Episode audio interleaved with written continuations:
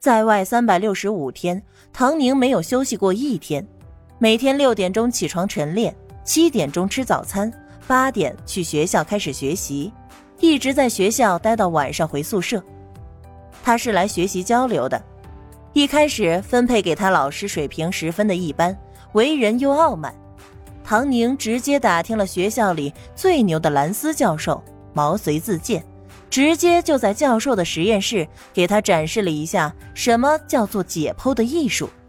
用高超的手法赢得了教授的欣赏，从此他便成了兰斯教授的学生。也有人想要追求他，但是找不到他有空档的时候，慢慢的就打了退堂鼓。所有人都知道，这位来自东方的宁是个疯狂的学习机器，毫无感情，毫无趣味。一同去的几名同事多多少少都有一些娱乐生活。这是完全正当合理的，只是唐宁并不感兴趣，而且他的时间根本就不够用，大脑里有太多的资料和想法有待印证。他成为了兰斯教授的助手之后，可以跟着教授进手术室，亲自学习他此行的目的——开颅手术。他的进步十分显著，成长迅速。几乎是飞跃式的速度，让兰斯教授十分赞赏，诚挚地邀请他留在米国，并且给他描绘了巨大而又广阔的前景。唐宁不为所动，努力做实验，参与手术，并且努力完成论文。一年后，唐宁回国。这时候的夏国已经发生了翻天覆地的变化。政策的导向对人民的生活是具有重大指导意义的。现在的夏国用对外开放的姿态，变成了一个非常有活力、有创造力的国家。就连大街上来来往往的人，衣着打扮都新潮了不少。虽然这种新潮唐宁不敢苟同，但比起之前，色彩种类变多，给人以一种欣欣向荣之感。唐宁下了飞机就直接去医院，秦院长给他们的一行人归来还颁发了证书和锦旗，搞得十分隆重热闹。陈明也升了主任医师，当年跟在陈明身后的学生们也都成为了医院里的新生力量。和当初一样，这些新生力量再一次见到唐大夫的那一刻，心里依然是崇拜和尊敬。散会之后，秦院长留下唐宁来谈他之后的职级待遇问题。你们这群人呀，我最不担心的是你，最担心的还是你。秦院长喝了口茶，请他坐下。能够外派出去交流学习的，那肯定都是思想觉悟高的，医疗技术过硬的。而这其中要数唐宁的觉悟最高。技术最好，觉悟高，他不担心，因为唐宁知道自己的目标是什么。技术好，就有点担心了。万一那老外也惜才，舍不得放唐宁走呢？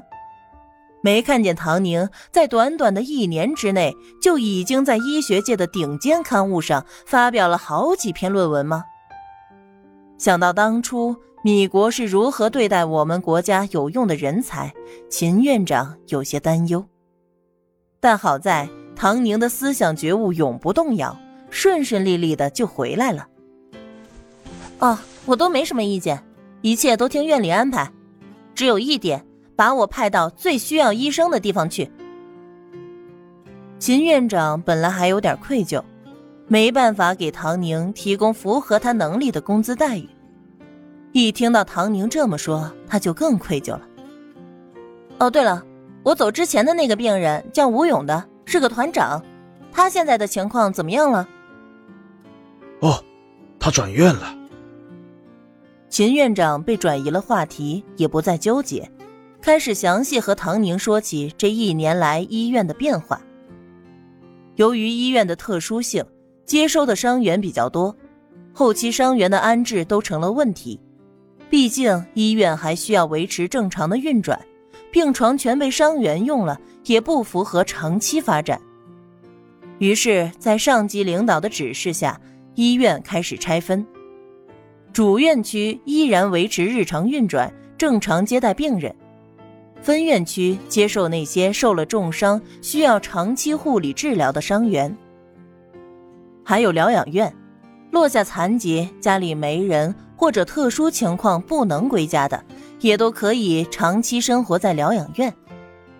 疗养院里有医生指定的有利于身体恢复的时间表，比如几点吃饭、几点运动、几点睡觉。吴勇在这里适应良好，他以前在战场上经常单干，现在倒是听话的很。吴勇，该打针了。护士来叫：“哎，来喽！”吴勇拄个拐，尽量用自己的身体支撑起来。他可以坐轮椅，但他总觉着那是残废才坐的。他浑身上下好好的，为啥要坐轮椅呢？不，也不是好好的。不过他也不是残废。刚开始非要自己走，摔了不知道多少次，他的大脑也不知道是哪里出了毛病，掌握不了平衡了，走路也是歪歪斜斜的。这里都是身上有毛病的。看着好好的，其实身体机能都脆弱的很。吴勇怕撞到别人，最大程度的妥协了，接受拄拐。他跟在护士后面，手臂上青筋暴起，走到打针的地方，后背上已经出了一身的汗。打完针，医生照例问了问情况：“最近没什么不舒服吧？头还疼不疼？疼得很了，一定不要忍。”止疼药该吃还得吃。医生说什么，吴勇就嗯嗯嗯的点头，还是照例给他开了一个小纸包的止疼片，里面有三颗，是他一个星期的量。吴勇出了门就把止疼片给扔了，这能有多疼？还值得吃药吗？比他在战场上被炮弹炸了还疼。他当初做手术的时候还不是？唐大夫就说了一个闭上眼，他就感觉不到疼了。说起唐大夫，好久都没想起他了，也不知道他在外面过得好不好。不过那个女人坚强勇敢，腹部绕杠比他还厉害，怎么可能过得不好呢？恐怕是谁都不敢招惹她吧。对了，我申请的单双杠到了没？想到这里，他问护士：“听说明天就能到，等您好点儿，可以多去运动运动。”护士好心建议，而吴勇已经迫不及待了。那明天弄好了，告诉我一声，我要上去试试。午睡的时候，头果然疼起来，一波一波的疼痛袭来，像是有刺刀在他的脑子里扎。然后被反复翻转搅动，实在是令人难以忍受。